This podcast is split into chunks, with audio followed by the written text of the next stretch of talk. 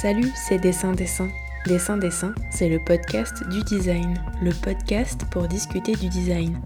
Je suis Laure Choquer et dans Dessin Dessin, nous allons nous attarder avec mes invités sur diverses questions qui traversent cette discipline indisciplinée qu'est celle du design. Tous les derniers mercredis du mois, vous retrouverez trois entretiens dédiés à une seule et même thématique.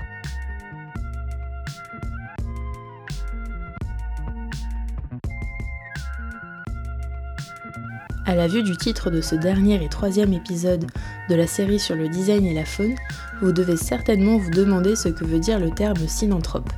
Eh bien, c'est la designer récemment diplômée Chloé Cavillon qui va vous donner la réponse. Ensemble, nous avons discuté d'oiseaux, de rongeurs et de ratons laveurs. Des termes comme celui d'animaux nuisibles qui ne favorisent pas une entente entre les espèces, et puis un moucheron s'est même invité dans l'interview.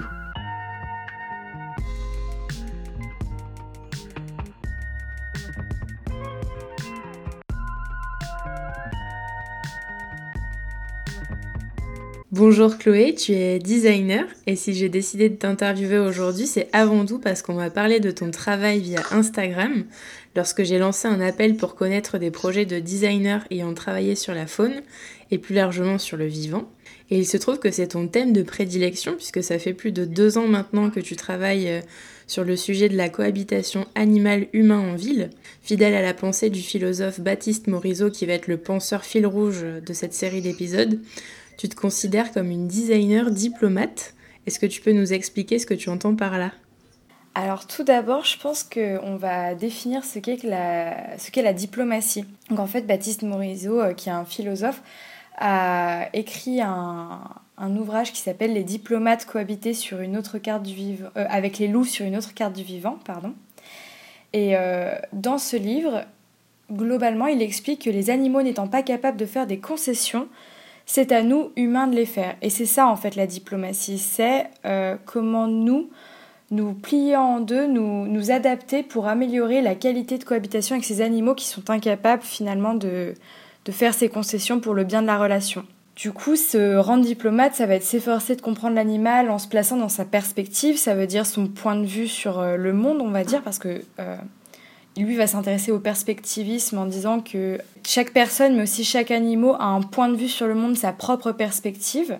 Du coup, c'est à nous de nous adapter à leur perspective afin de créer un langage commun. Le diplomate se plie en deux entre l'humain et l'animal pour créer ce langage commun. Et donc de ce point de départ-là, moi j'ai essayé d'établir euh, ce que j'ai appelé la figure du designer diplomate. Donc le designer diplomate, en plus d'exploiter ses qualités de designer qui, je pense, le différencient déjà beaucoup, euh, se met dans un état d'esprit un peu différent et va utiliser aussi des outils qui sont différents. Tout d'abord, par rapport à l'état d'esprit, donc vu qu'on est dans la diplomatie, ici c'est plus l'utilisateur qu'on va mettre au centre, c'est pas l'animal non plus, sinon on serait euh, des euh, fondamentalistes, j'ai envie de dire. En fait, on va mettre au cœur la relation. Pour moi, la diplomatie, c'est juste une méthodologie de design relationnel presque. Au-delà de ça, le, designer, en fait, il va mettre ses qualités et ses capacités au service de la relation pour réinventer les interactions qui existent entre l'humain et l'animal. Ensuite, pour structurer cette relation, le designer diplomate, selon moi, doit se mettre à l'écoute de chacun. Et donc pour ça, il va aller chercher des nouveaux outils concernant l'animal. Par exemple, euh, il va s'entourer de, de professionnels animaliers, car si nous, designers, en fait, on est les les experts finalement des usages et des individus, euh, l'expert animalier, lui, va avoir son expertise euh, technique sur l'animal. Donc par exemple, un ornithologue, ça va être l'expert euh, des oiseaux, le chiroptérologue, ce sera l'expert des chauves-souris. S'entourer de ces personnes-là, ça permet d'accéder à ce qu'on appelle l'éthos, le comportement, donc c'est la science de l'éthologie.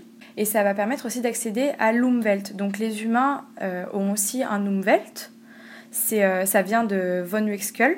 En fait, euh, l'Umwelt, c'est le point de vue sur le monde.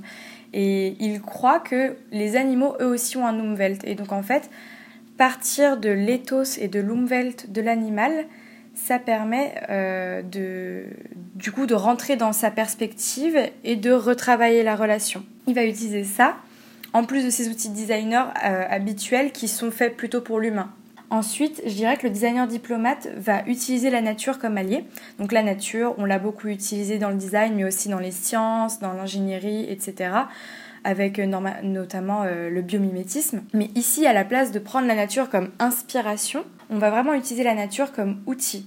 Ça veut dire que on va puiser les mécanismes et les fonctionnements de la nature, de la biodiversité, et on va utiliser ceci pour agir face à un conflit. Un exemple que j'aime beaucoup, euh, c'est un exemple dont j'ai pu discuter avec des experts et que j'ai pu observer moi-même, c'est euh, celui des rongeurs.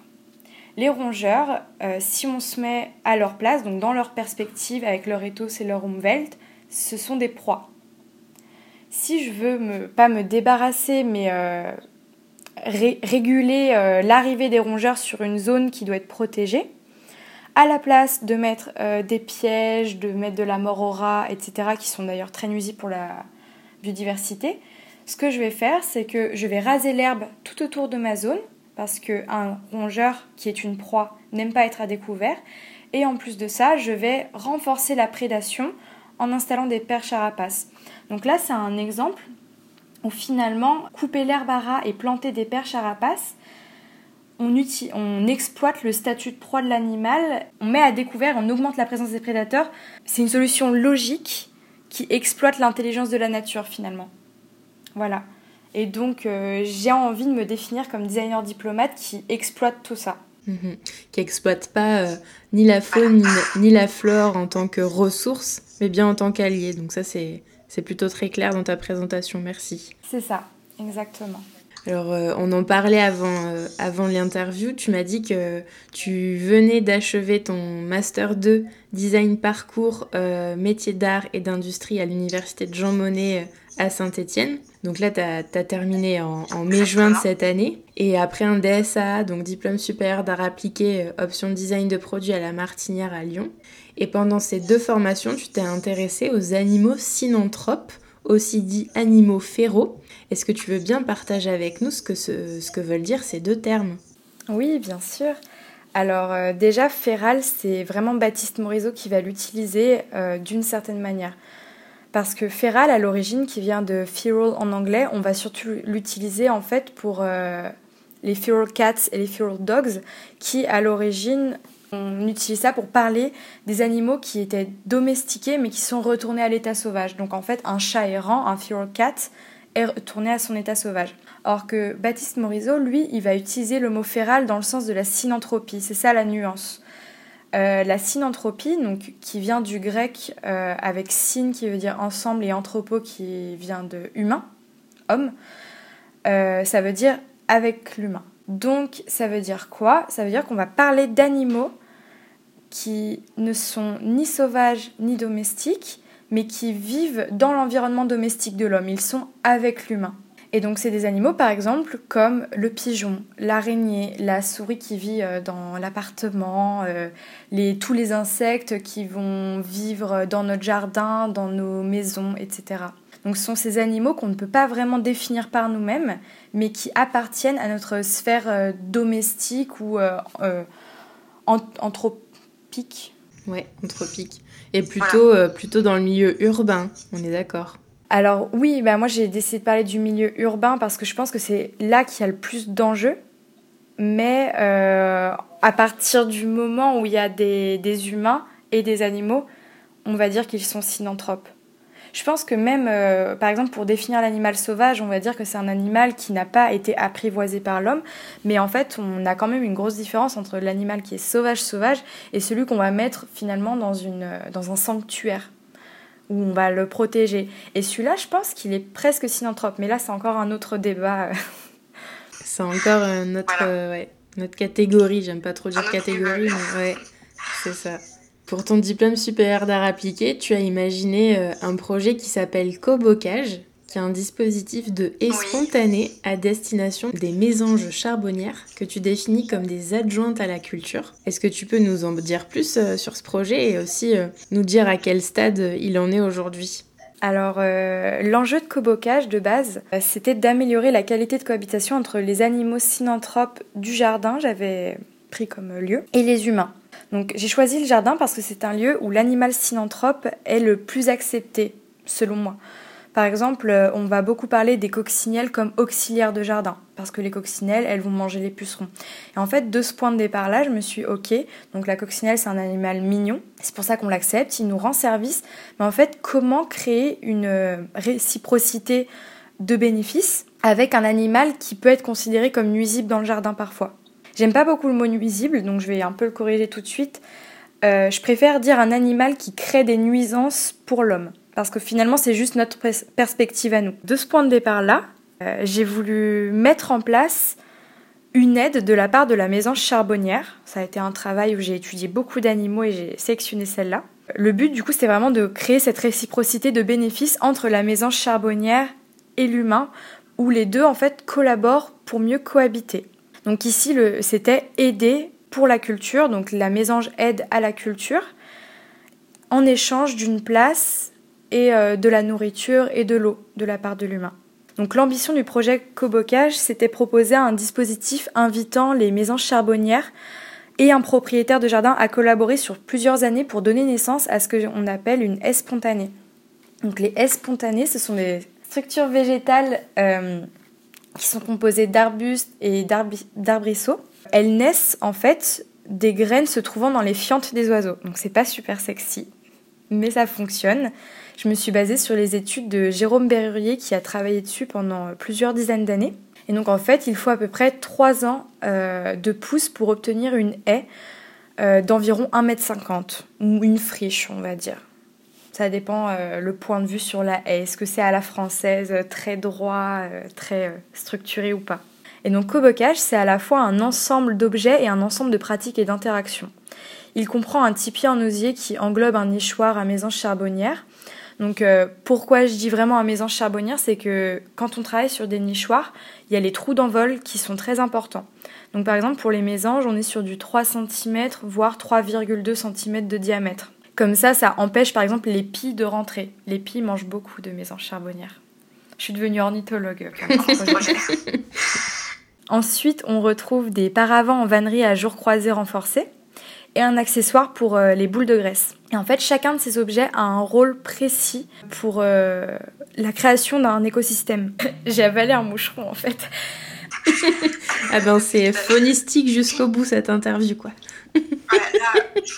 pour reprendre, le nichoir, en plus de permettre aux mésanges de prendre refuge, leur permet de prendre le pain. On va dire que c'est un peu rooftop, le nichoir. Et euh, pouvoir se laver, en fait, ça a vraiment une fonction, c'est-à-dire que les oiseaux, pendant l'hiver surtout, ils ont besoin de nettoyer leurs plumes pour pouvoir se gonfler et garder la chaleur. Voilà, tout simplement. Donc, euh, en partant de, cette fonction de leur anatomie, euh, de leur fonctionnement, moi je me suis dit, il faut que je propose une fonction baignade. Euh, donc le nichoir aussi, il attire tout simplement les mésanges. On a le tipi en osier qui, par sa forme, va permettre de capturer les feuillages du coup de la nature environnante et les fientes. Donc ça va conserver et ça va permettre à des ronces de pousser en premier. Et ensuite, on a les paravents qui, eux, servent vraiment de structure pour les futurs végétaux. Donc là, on est, c'est plus dans l'idée du jardin à la française, justement. Donc en fait, tu as deux dispositifs. Tu as le tipi euh, nichoir, tu as le paravent. C'est ça. C'est ça. Et les paravents, en fait, on en met le mètre qu'on veut. Le principe, c'est justement qu'on va pouvoir moduler en fonction de la taille de notre jardin. Et pour moi, la fonction de paravent, au-delà de la structure, c'est aussi une fonction euh, presque esthétique qui va permettre euh, d'accepter euh, la, la, création d'une friche et d'une haie dans notre jardin. Elle va rapporter cette esthétique qu'une friche naturelle n'aura pas forcément. Et à l'issue du coup des, des trois premières années, de, de pouces. Donc il y a vraiment plein d'interactions qui se font où c'est d'abord euh, l'usager, l'acheteur qui va... Euh, euh, en fait, il prépare son sol, ensuite il va installer tout le, le, le, cobocage. Il va pouvoir observer la mésange et le but c'est pas spécialement de la déranger, la laisser prendre ses marques, lui donner de la nourriture, nettoyer l'eau, etc. Et ensuite il va la laisser agir. Donc c'est un peu chacun son tour et un petit peu en même temps. Et à l'issue de ces trois années, du coup, le, jardin devient un véritable lieu de partage entre l'humain et la mésange, bien sûr, mais aussi avec euh, tous les habitants du jardin qui vont revenir, qui ont peut-être disparu ou qui sont cachés ailleurs, on ne sait pas, comme les, hérissons, euh, les orvets qui sont des, petits... Euh, comme des serpents à pattes, on va dire, un peu comme un lézard. Et on va trouver aussi beaucoup d'insectes. Et donc en fait, Cobocage, il est un tremplin pour la biodiversité, en plus d'être euh, un, un dispositif qui soigne la relation entre l'humain et euh, la mésange. au tout début, là, tu me disais que tu avais choisi la mésange charbonnière. Est-ce que c'est pour une raison particulière? Parce que tu disais que c'est, en gros, si j'ai bien compris, toutes les fientes d'oiseaux qui peuvent amener à ce type de processus de spontané. Donc pourquoi la mésange charbonnière précisément? Pour euh, pouvoir travailler sur mon projet, tout simplement, déjà, il fallait que je choisisse un animal. Parce que je pouvais pas, euh, moi qui vantais en fait le le principe de l'éthos et de l'umwelt, je pouvais pas me permettre de dire je travaille juste sur les oiseaux. Parce que tous les oiseaux sont différents finalement. Et la, la maison charbonnière, j'ai choisi elle parce que euh, donc j'ai étudié beaucoup d'animaux. J'hésitais entre les oiseaux et les rongeurs parce que je voulais un animal qui apportait des nuisances pour pouvoir soigner la relation. Et après avoir discuté avec beaucoup beaucoup de spécialistes des rongeurs, euh, j'ai compris que c'était encore un autre stade avec eux. Ils sont vraiment très compliqués à gérer. Et le problème des rongeurs, c'est qu'ils apportent des maladies, notamment les rats. Donc ça m'a fait éliminer les rongeurs. Et ensuite, chez les oiseaux, euh, j'en ai étudié beaucoup. J'ai pris les, espèces les plus fréquentes, finalement, celles qui se retrouvent un petit peu de partout, comme les mésanges. Et la mésange charbonnière, je l'aimais bien parce que euh, elle gratte le sol, elle sautille beaucoup. C'est un petit peu un animal un peu hyperactif. Et je la trouvais très intéressante, notamment pour gratter le sol. Parce qu'en fait, pour augmenter la, la possibilité d'obtenir une haie, on va dire, spontanée, euh, gratter le sol, c'était une fonction qui m'intéressait. C'est aussi pour ça que je m'étais intéressée aux rongeurs à un moment. Mais il y a eu beaucoup, beaucoup de raisons euh, qui sont très longues. c'était presque scientifique, euh, j'ai envie de dire, comme étude.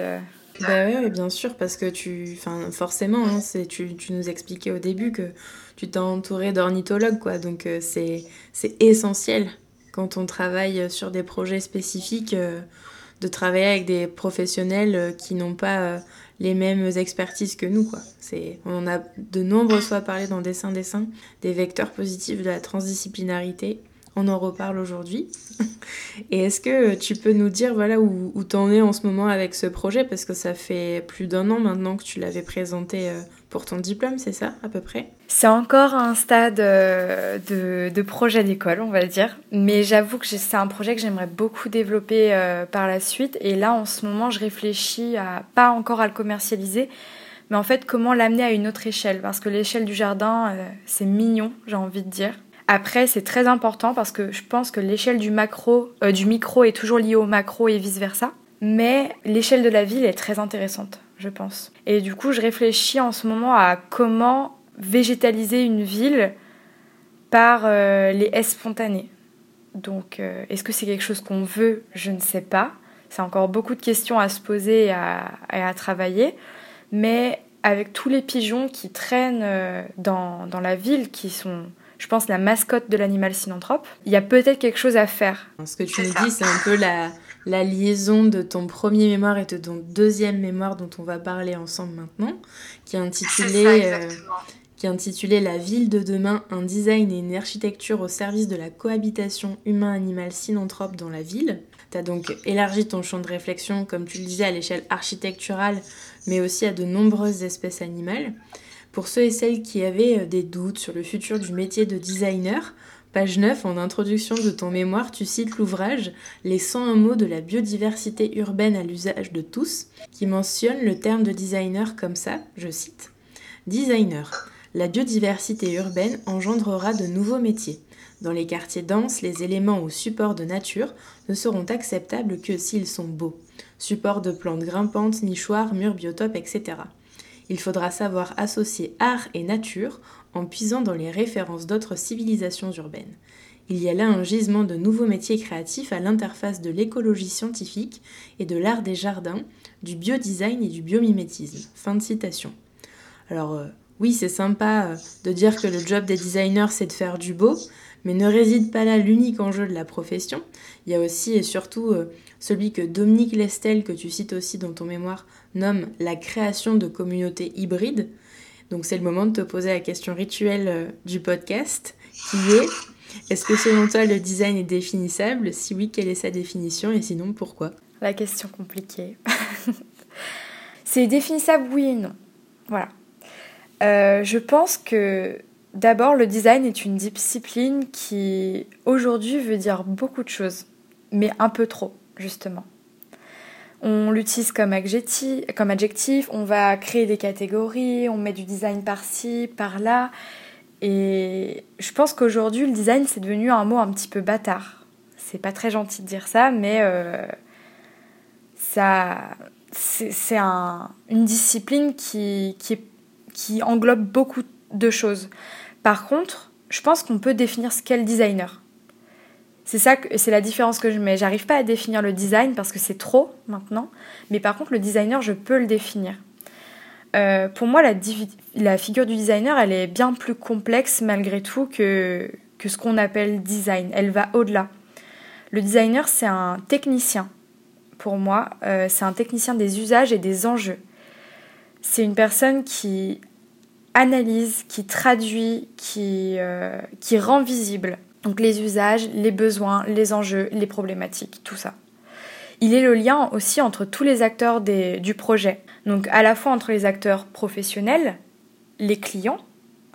Donc là j'ai mis une différence parce que pour moi les acteurs professionnels c'est plutôt les intervenants et les, clients c'est ceux qui font la demande et on a aussi ensuite les individus et les usagers.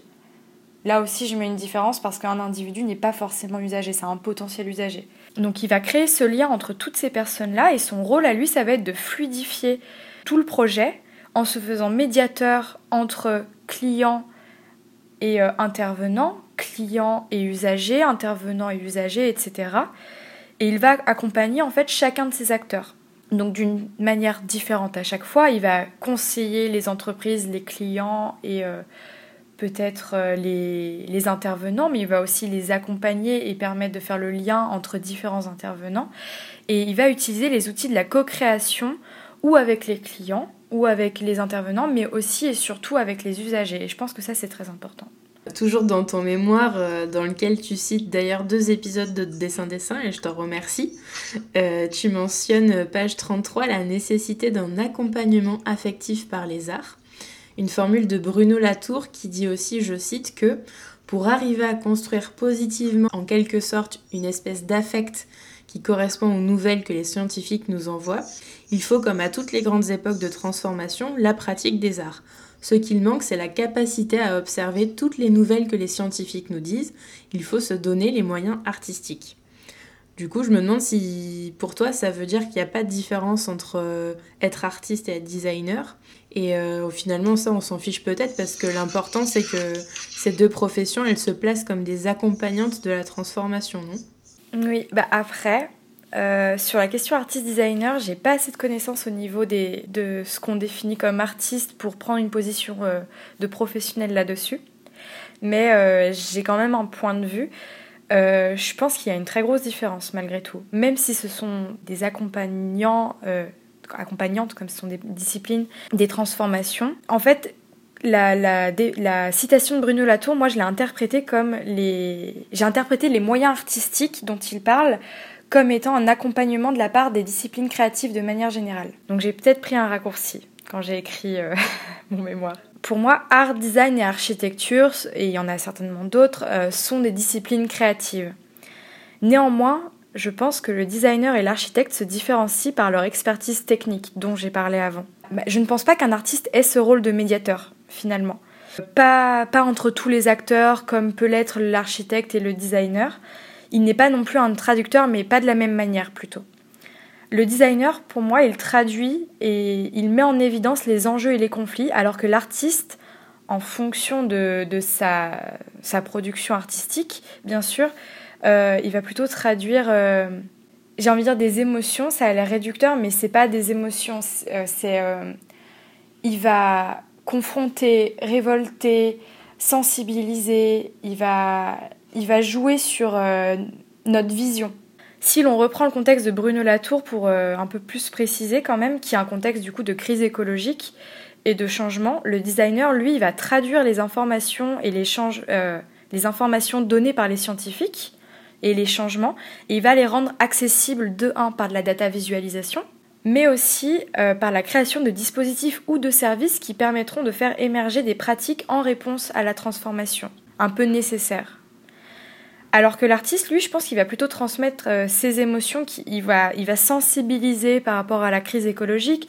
il va révolter, il va euh, nous confronter, nous, nous dire, voilà, euh, avec ce court métrage, par exemple, je vous propose de, de, voir la réalité en face. Je pense qu'il y a plutôt un côté acceptation dans l'art. Ça permet d'accepter d'une certaine manière, alors que le designer, lui, c'est un outil aussi euh, à l'acceptation, mais c'est un outil de l'acceptation. Il agit aussi en réponse. C'est bien. Donc finalement, euh, il y a forcément, euh, enfin, leur point commun, c'est l'acceptation à tous les deux pour aller quand même vers la transformation. C'est ça, ouais. Et c'est, ça reste, oui, des bah, un accompagnement finalement. Mais c'est pas le même accompagnement. C'est comme, je vois une différence, par exemple, chez les, chez les activistes et, et, ceux qui font beaucoup mais qui ne sont pas activistes non plus. C'est une manifestation contre une, euh, une campagne de sensibilisation, j'ai envie de dire. C'est un peu compliqué, mais euh, je vois un petit peu un, écart comme ça. Il y a beaucoup de rapprochements, mais en même temps, il y a une différence fondamentale. Alors du coup, l'activiste, c'est l'artiste ou le designer selon toi? Je pense que c'est plus l'artiste.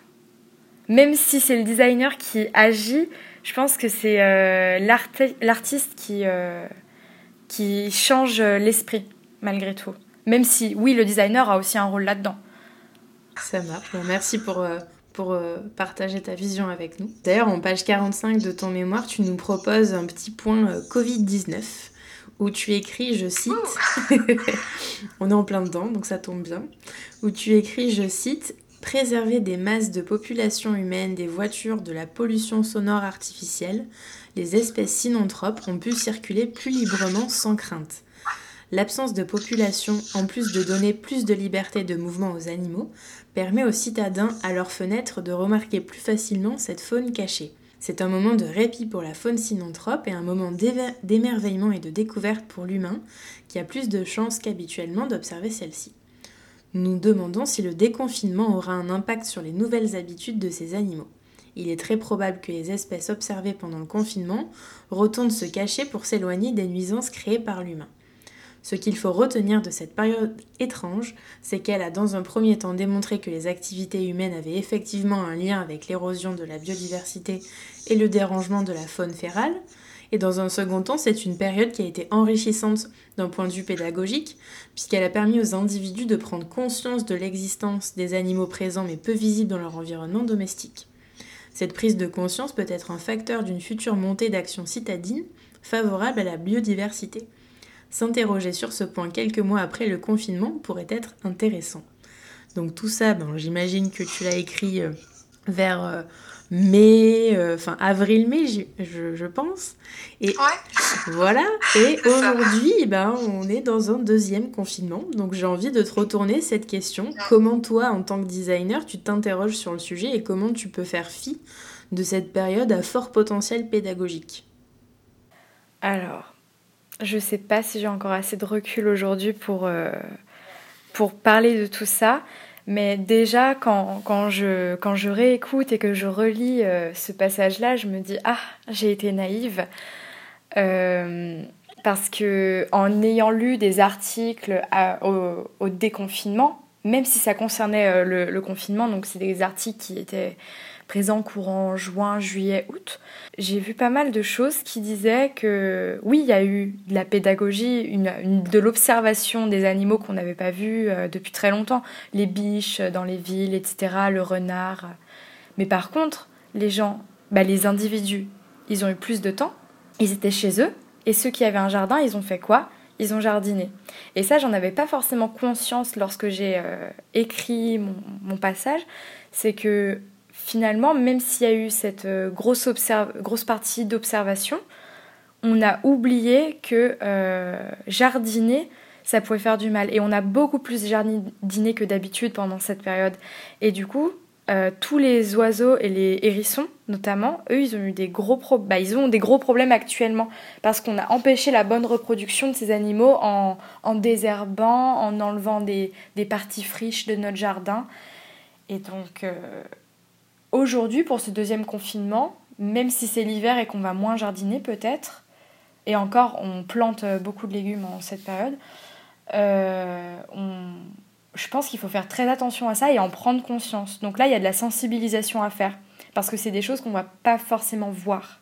À côté de ça, si je reprends le point de vue de designer, je pense que en tant que designer, il y a beaucoup d'opportunités euh, qui s'offrent à nous actuellement. Tout d'abord, être confiné, c'est l'occasion d'observer les comportements naturels des animaux qui reprennent place en ville. Parce que ça, c'est quelque chose qu'on n'a peut-être pas fait euh, pendant le premier confinement et qu'on devrait peut-être faire pendant ce deuxième confinement. Peut-être que je vais me donner cette mission, euh, je ne sais pas. Mais regardez en fait euh, comment les canards, par exemple en ville, vont interagir avec l'environnement urbain, au-delà de ce qu'ils font habituellement. Et du coup, peut-être qu'il y a des nouvelles interactions à créer en partant de, l'observation de, ces nouvelles interactions entre l'animal synanthrope et l'environnement urbain et celles que nous on a habituellement. Comment recréer tout ça pour que les deux puissent mieux cohabiter? Parce qu'on a la chance de pouvoir euh, observer en ce moment ce genre de comportement. Je pense que c'est aussi une période pour diffuser de la connaissance. Pendant mon mémoire et mes deux mémoires même, j'avais déjà beaucoup réfléchi à un rapprochement entre les sciences participatives et le design. Donc les sciences participatives, par exemple, euh, ce que je connais le mieux, c'est Arthropologia euh, dans la région lyonnaise. Euh, c'est une association qui invite ses adhérents à observer les, les, insectes ou les animaux autour d'eux. Donc le but, c'est de créer de la donnée. Donc par exemple, si moi je faisais partie d'une association de, sciences participatives, on me dirait, voilà, dans tant de mètres carrés que tu as à disposition autour de toi, compte les araignées, compte les mouches, compte ci, compte ça. Et en fait, on fait des états des lieux de tout ce qu'il y a autour de nous. Et si tout le monde fait ça, en fait, on arrive à créer de la donnée. De la donnée qui peut être exploitée par des scientifiques, mais aussi des designers, des, les politiques peut-être, euh, je ne sais pas. Mais euh, c'est un peu de l'open source, j'ai envie de dire. Et donc là, c'est le moment, en plus d'observer, de vraiment prendre note, je pense. Je me fais, comme d'habitude, l'avocat du diable, mais euh, qui, qui, a le temps euh, pendant euh, sa semaine de télétravail et puis après, en récupérant ses gosses à l'école, de compter les mouches chez lui, tu vois Oui. Donc peut-être que je m'adresse plus à ceux qui sont au chômage partiel, mais il y, a y a énormément de personnes, notamment j'avais une professeure euh, en DSA qui, qui faisait ça. Euh, elle arrivait à faire ça en gérant euh, des élèves, en allant travailler dans son jardin et en faisant plein d'autres activités. Et c'était pas pendant la période Covid. Donc je me dis peut-être que on trouvera toujours du temps et c'est assez thérapeutique aussi, je pense je me dis que c'est peut-être des nouvelles habitudes qu'on peut aussi euh, mettre en place et qui vont devenir au fil du temps de plus en plus fluides.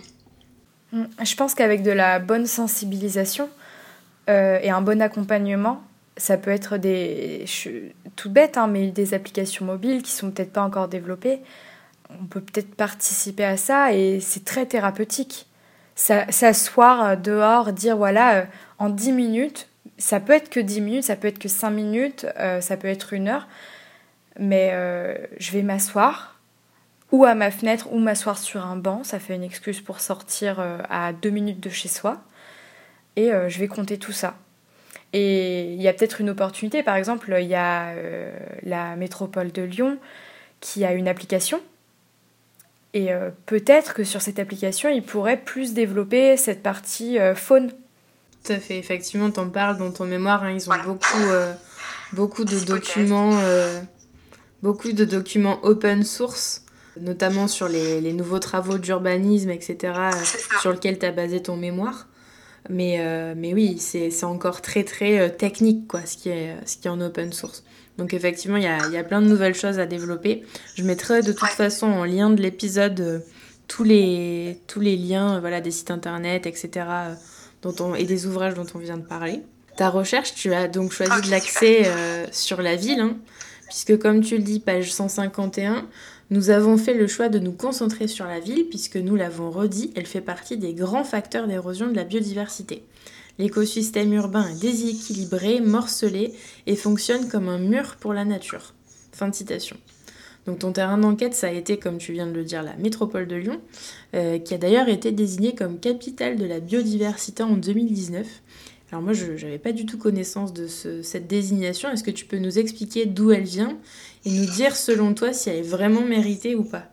Alors, euh, la métropole de Lyon a eu cette distinction de capitale de la biodiversité euh, française pour la 9e édition du concours national de la biodiversité. C'est un concours qui est organisé par l'Agence française de la biodiversité, AFB, et euh, la 9e édition portait sur le thème du climat. Donc, si l'on se place du point de vue du jury, et donc, euh, dans cette contrainte climat, oui, la, métropole de Lyon a totalement mérité sa place. Ça fait euh, beaucoup d'années qu'elle lance des initiatives liées au climat. Elle a son plan climat. Il y a le plan canopé, dont on parlera peut-être plus tard, euh, qui, met en place des initiatives par rapport au plan climat en revégétalisant la ville. En fait, tous leurs projets par rapport au climat exploitent l'intelligence et les fonctionnements de la nature. Donc, c'est assez diplomate bah, c'est un peu des diplomates, je trouve, par rapport à ça. Par contre, si on se place euh, du point de vue de la faune, vraiment mon point de vue designer spécialisé plus euh, sur euh, l'animal, je pense pas que la métropole serait capitale. J'ai, en étudiant leur projet, finalement, j'ai eu beaucoup de mal à, trouver des, éléments sur euh, la faune. Ça a été très compliqué, ça a été beaucoup, beaucoup de recherches, euh, j'ai dû creuser. Euh, après, donc le plan climat à eux est beaucoup lié à la végétation. Et en fait, on ne peut pas avoir de, de végétation sans animaux et vice-versa. Les deux s'attirent surtout la végétation qui attire les animaux, mais donc euh, malgré tout, ils ont travaillé sur l'animal. Et c'est quand même pour ça que j'ai pas changé de projet finalement en, les étudiant. Le plan Canopé, pour euh, aller plus en détail, c'est un, plan qui a été lancé en 2017 par le service Arbres et Paysages du Grand Lyon, donc c'est la métropole de Lyon, le Grand Lyon. Et euh, c'est un plan qui suit donc les recommandations de la charte de l'arbre, du plan climat et la politique des eaux de la métropole. C'est un plan qui en fait euh, est fédérateur et il y a 105 acteurs qui se rassemblent et qui s'engagent à élaborer leurs propres projets et actions selon les recommandations de ces, euh, de ces trois éléments, de ce triangle on va dire. Un peu la trinité de la biodiversité à Lyon. Donc dans ce plan canopé, on est quand même très axé sur le climat, d'où euh, je crois que c'est le plan canopé qui a vraiment fait gagner, bah, donner ce titre de, de, de capitale à la métropole. Mais aujourd'hui, maintenant que la métropole a bien démarré son travail de végétalisation de la ville, de revégétalisation même, on va dire, euh, elle pourrait essayer, je pense, de, euh, de, prendre un peu plus en compte euh, l'aspect faune urbaine dans, dans ses projets. Même s'il y en a quelques-uns qui existent et encore, on ne le voit pas assez. Peut-être que c'est pas assez communiqué, ils en parlent peut-être pas. Et ça existe quand même, mais euh, moi qui ai étudié pendant plusieurs mois le, le sujet, j'ai pas réussi à trouver vraiment ce lien avec l'animal. Et aujourd'hui, je pense qu'il faut vraiment le développer. Alors, on, en parlait en début d'épisode, hein, euh, de l'approche de la, enfin, l'approche et des mérites de la transdisciplinarité euh, dans une démarche de design. Toi, c'est naturellement que tu t'es entouré de professionnels du sujet, notamment la Ligue de protection des oiseaux, donc la LPO, qui ne travaille pas uniquement en faveur des oiseaux, elle a étendu son champ d'action en faveur de plusieurs espèces et est désormais un référent de la métropole de Lyon dans les projets de réaménagement urbain. Et dans ton mémoire, euh, tu évoques deux exemples à Lyon où la, LPO a été référente, celui du cimetière de la Loyasse et l'architecture de la clinique du parc. Est-ce que tu veux bien nous, nous parler de ces deux lieux et nous dire en quoi ils sont spécifiques? Alors, euh, j'adore l'exemple de la clinique euh, du parc et de la LPO. C'est une excellente intégration de l'éthos et de l'oumvette d'un animal sur un projet, je trouve. Donc, la clinique du parc, à savoir, c'est un établissement de santé privé à Lyon qui a été réalisé en 2007 euh, et conçu par Xanadu, architecte et urbaniste. Et donc, en fait, le, le bâtiment, il est fait essentiellement de verre. Et du coup, tout en transparence, il a quand même su répondre à euh, des préconisations pour le bien-être et la sécurité des oiseaux à proximité. Ces préconisations, elles ont été écrites par euh, l'association BirdLife, qui est un peu l'équivalent euh, suisse de la LPO. Et en, fait, ils sont partenaires aussi, la LPO et BirdLife. Que dans, dans le document les, les, oiseaux, le verre et la lumière dans la construction, qui est un, un document en open source qu'on peut trouver sur le site de la LPO, on retrouve plein de préconisations par rapport à, aux constructions en verre. Parce que le verre, tout simplement, les, personnes qui, auront, euh, qui nous écoutent, qui ont des, baies vitrées chez eux le savent, les oiseaux se jettent tout le temps sur les baies vitrées. Et donc, euh, comment on fait quand on a un immense bâtiment en, verre à côté du parc de la Tête d'Or en plus, qui est euh, l'énorme parc de, de Lyon? Et eh bien tout simplement, ils ont fait sérigraphier les façades en verre. Donc en fait, ça, ça donne de la, de la texture, de la matière euh, à, ce, à cette transparence. Et ça permet aux oiseaux de, de remarquer, de voir euh, qu'il y a quelque chose qui est peut-être un bâtiment. Et ça les empêche aussi tout simplement de, de se jeter finalement contre, contre ces vitres. Voilà. Pour euh, le cimetière de la Loyasse, lui, on est plutôt sur un exemple de sanctuarisation d'un lieu c'est pas un véritable accompagnement encore, je pense. Peut-être que ça le devient en ce moment et que ça va le devenir, mais actuellement, on est plus sur euh, un sanctuaire, oui. Par rapport à la LPO et l'accompagnement, si je me trompe pas, elle est plutôt accompagnatrice de la ville de Lyon et pas de la métropole. Il y a une différence. La métropole, c'est vraiment euh, le Grand Lyon, alors que la ville, c'est la municipalité je pense que ce serait bien plus intéressant pour euh, la LPO d'être en partenariat avec euh, la métropole. Après, euh, je connais pas encore toute la documentation par rapport au plan canopé. Peut-être que ça a évolué et qu'ils travaillent avec la LPO pour le, le, plan canopé et la charte de l'arbre. Car qui dit arbre dit oiseau. voilà. Mais c'est bien d'intégrer de, plus en plus ces personnes-là. C'est vraiment très important. Et la LPO, elle est, elle est vraiment top à ce niveau-là, c'est qu'elle arrive à, sensibiliser, militer, mais aussi mettre en place des, des vraies actions qui, qui fonctionnent. Et euh, elles font notamment quelque chose que je trouve très important et que j'avais euh, écrit dans, le, dans la figure du designer diplomate. C'est euh, elles sont dans un état d'esprit préventif. Donc à la différence du correctif, le, préventif, c'est comment prévenir des possibles conflits. Comment est-ce que je mets en place des choses euh, qui, me, permettent de, mieux agir? Parce qu'en fait, quand on est dans le correctif, ça veut dire que c'est de, de l'instantané. Il y a un conflit, faut que j'agisse tout de suite. Donc c'est précipité. Et c'est souvent comme ça qu'on va faire des erreurs. Alors que la LPO, c'est ce qu'elle fait, c'est à la place de, de créer un conflit avec les oiseaux, par exemple, avec le, bâtiment, si on prend la clinique du parc, à la place de dire bon bah là il y a plein d'oiseaux euh, qui se jettent contre la vitre, qu'est-ce que je fais? Bah, Je vais mettre des pics à tel endroit. Bah, ils ont dit non, voilà, nous on a étudié un document qui prend en compte l'éthocellum-welt, du coup on va agir tout de suite dès la conception en euh, mettant en place euh, quelque chose qui là en plus est esthétique, donc très intéressant, euh, qui va permettre aux oiseaux de ne pas se jeter contre nos vitres. Et donc il n'y a pas de conflit de territoire finalement. Et c'est un accompagnement d'entreprise aussi. Tu viens de nous citer deux super exemples hein, qui sont à Lyon. Et on fait le même constat, il y a encore du chemin à parcourir pour intégrer la faune en ville qui est encore perçue comme une nuisance et ou un risque sanitaire et de sécurité. En plus, les espèces animales, elles subissent un classement imaginé par les humains.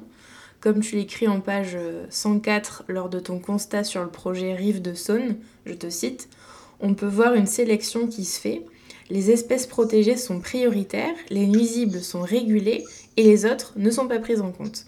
Il est normal d'établir un ordre de priorité puisqu'il est impossible de traiter tous les cas de tous les animaux mais la démarche est plutôt réductrice et empêche un bon équilibre de l'écosystème, du futur écosystème qui sera là après les travaux. Sélectionner des espèces seulement par contrainte législative ne permet pas de réfléchir aux interactions de ces espèces avec les autres et vient déséquilibrer l'écosystème. Fin de citation. Donc pour décrire ce phénomène, tu prends appui euh, sur le pigeonnier contraceptif, qui est un dispositif intégré à l'architecture urbaine pour réguler la surpopulation de cet animal au risque de modifier euh, la biodiversité. Donc pour conclure, quel système on pourrait imaginer ensemble pour sortir de ce classement des espèces synanthropes euh, qui est vraiment un symbole de, l'éco-fragmentation? Et comment enfin, imaginer une co-conception qui tende euh, plus vers un espace inouï de possibilités d'existence, comme le dit Baptiste Morisot? Alors, c'est une question pas du tout facile. On va pas y répondre comme ça en 5 minutes. C'est une question voilà, qui permet d'ouvrir un peu notre, notre débat en conclusion et que on invite tous ceux et celles qui nous écoutent à y répondre aussi, à se poser la question. Je pense que c'est pas très réaliste de mettre fin au classement.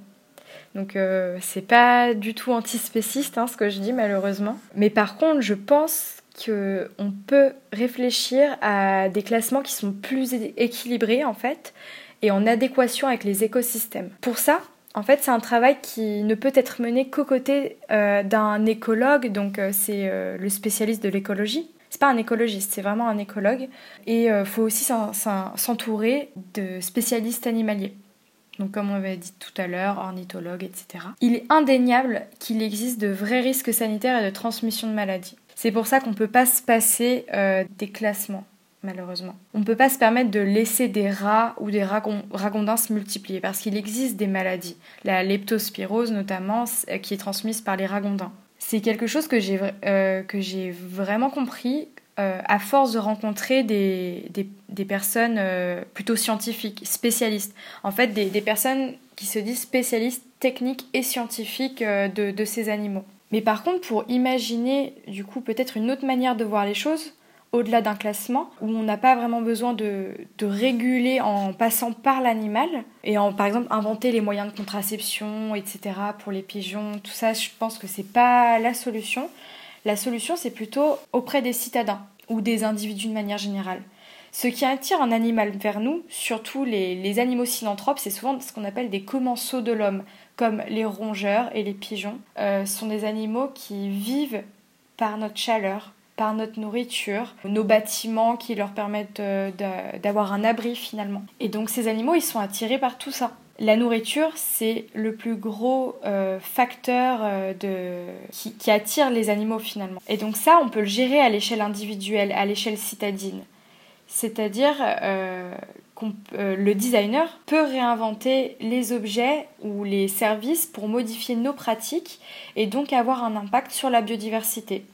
Les poubelles, je pense que c'est le premier objet euh, auquel on pourrait penser pour modifier tout ça. Et j'en ai beaucoup discuté avec euh, des, spécialistes des rongeurs notamment. Et à chaque fois, la chose qui revenait, c'était la poubelle. Comment je fais pour pas jeter mes déchets partout quand la poubelle est remplie? Comment est-ce que je ne donne pas accès aux rats en ville, au local à poubelle? Parce que ce qu'il faut savoir, c'est que les souris surtout, mais les rongeurs de manière générale, euh, peuvent passer dans un stylo bic. Elles ont la capacité de vraiment euh, rentrer dans, tout et n'importe quoi, donc il faut une, une, isolation monstrueuse. Et donc là, il y a beaucoup de travail à développer autour de la gestion des déchets et de la nourriture euh, dans la ville. Parce que si on travaille là-dessus, on pourra euh, enlever beaucoup, beaucoup de conflits et réguler en fait euh, de manière euh, logique, intelligente les espèces. Ça se fera naturellement en fait. Après, c'est comment sensibiliser l'humain parce que l'humain est un être compliqué. On lui dit de ne pas sortir, mais il sort quand même. Bon, bah, je pense qu'on a, bien bouclé la boucle. Ce que tu viens de me dire sur les déchets, ça me fait penser à une référence d'un autre podcast qui s'appelle 99% Invisible, donc qui est un podcast euh, américain, je crois. Et euh, je mettrai en lien de l'épisode un podcast, euh, enfin le, le, le, numéro de l'épisode du podcast qui parle justement des ratons laveurs et des mamans ratons laveurs, notamment au Canada, qui viennent ouvrir les poubelles des, des, enfin, des milieux résidentiels. Donc euh, voilà, je trouve que ça fait bien écho à, ce que tu viens de raconter. Donc une première piste peut-être de réflexion, effectivement, sur la gestion des déchets et qui est vraiment euh, écosystémique, quoi. Et qui justement fait appel à cette communauté euh, d'interdépendance que Baptiste Morisot cite. Pour rebondir sur les ratons laveurs, pour ceux qui sont intéressés, vous pouvez aller regarder le travail de Sarah Gunawan, qui a beaucoup travaillé sur les ratons laveurs dans les synanthropic areas Ouais, qui sont les zones et, euh, aux maisons en gros, elle a travaillé sur les banlieues aux États-Unis. Et les maisons, en fait, sont souvent incendiées. Bah, il y a beaucoup d'incendies qui sont provoqués par la présence des ratons laveurs dans les cheminées. Et donc, elle a fait tout un travail sur qu'est-ce qu'une maison, qu'est-ce qu'une architecture synanthropique pour euh, mieux vivre en fait avec euh, tous ces animaux qui existent dans, dans les banlieues américaines. Bah, merci beaucoup Chloé. Merci à toi.